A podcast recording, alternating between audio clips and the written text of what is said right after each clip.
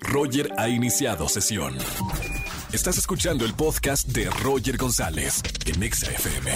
Y como todos los martes de finanzas, está el doctor Dinero con nosotros, el ingeniero Poncho Romo. Bienvenido, amigo. Hola Roger, ¿cómo estás? Ya llegó el martes de finanzas, martes 14 de febrero y martes de hablar de dinero en pareja. ¿Qué mejor día? Para platicar el día de hoy acerca de cómo podemos administrar mejor el dinero con nuestra pareja o con nuestra futura pareja en dado caso que no tengamos en este momento. Se vale, porque aquí venimos a aprender, venimos a saber cómo manejar mejor nuestro dinero. Muchas gracias Roger y pues nos arrancamos porque vamos a platicar el día de hoy acerca de la comunicación de pareja. Y dentro de la comunicación específicamente de los hábitos, metas, gastos, cuentas bancarias y el terror de todos, las deudas. Vámonos por partes. De entrada, ¿qué es lo más recomendable en el tema de dinero? Como el dinero es una de las razones principales para rupturas y vaya que si se dan rupturas, esta es eh, una de las razones principales por las cuales las parejas discuten. Por lo tanto, ¿qué podemos hacer? Pues justamente con lo que arrancamos, que es la comunicación, es decir, romper el tabú de hablar de dinero. Esto es algo, y si estarás de acuerdo conmigo, porque es algo muy latino. Yo no digo que en otras partes del mundo no suceda, pero en el tema latino, específicamente en México, sucede que no hablamos de dinero con amigos, con familiares y con nuestra pareja tampoco.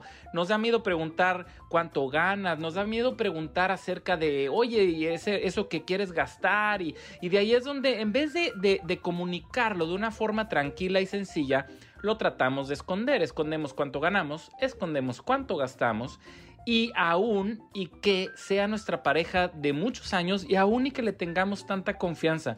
¿Qué sucede ahí? Que justamente si logramos vencer ese tabú, entonces vamos a lograr conocer cuál es el estilo de vida real de nuestra pareja, cuáles son los hábitos y la importancia de cada uno. Y empezamos a dejar de asumir cosas para no estar gastando de más porque luego ahí es donde empiezan los problemas. Una recomendación muy, muy, muy importante es que tengamos metas en pareja. Pero eso no exime, eso no nos quita a que tengamos también nuestras metas individuales. Recordemos que somos personas individuales primero. Primero, lo que nuestras metas, qué es lo que queremos, a dónde queremos llegar. Y cuando digo metas relacionadas a dónde quiero estudiar, si quiero cambiar el auto, si quisiera algún día comprar una casa, eso es parte de la comunicación con nuestra pareja y saber qué es lo que quiere mi pareja. Entonces, ahora sí, podemos hacer comunicación y podemos hacer metas en pareja. En el tema de gastos, también aquí es donde entra la, famosísima división de gastos. ¿Quién gasta qué? Que si uno paga mitad y mitad o si la persona que invitó pues fue la que tiene que pagar. Tampoco asumamos cosas. La recomendación el día de hoy es cómo iniciamos comunicación. Por lo tanto, el dividir el gasto no debe ser algo que tengamos que asumir. Se vale de todo. La pareja toma la decisión. Es decir, puede pagar uno, pueden pagar los dos, pueden pagar la mitad, pueden pagar un porcentaje cada quien, pero hay que platicarlo, porque una vez platicado ya podemos estar más tranquilos y, ahora sí, cuando salgamos a algún restaurante, al cine, ya las cosas como que van a fluir bastante mejor, ya verán.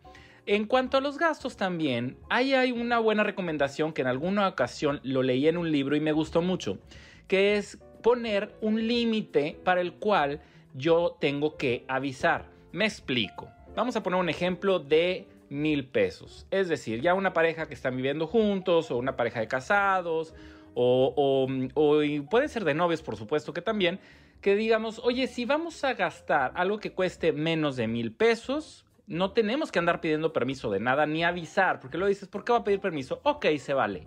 Avisar.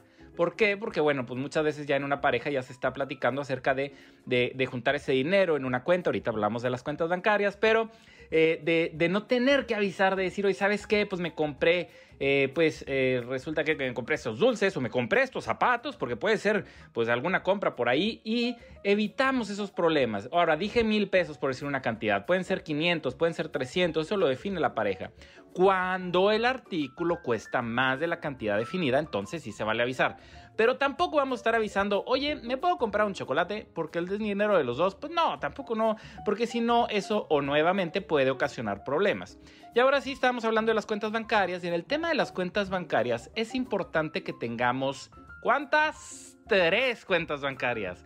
Efectivamente necesitamos tener tres cuentas. ¿Por qué? una para cada uno y una para la pareja, una entre los dos.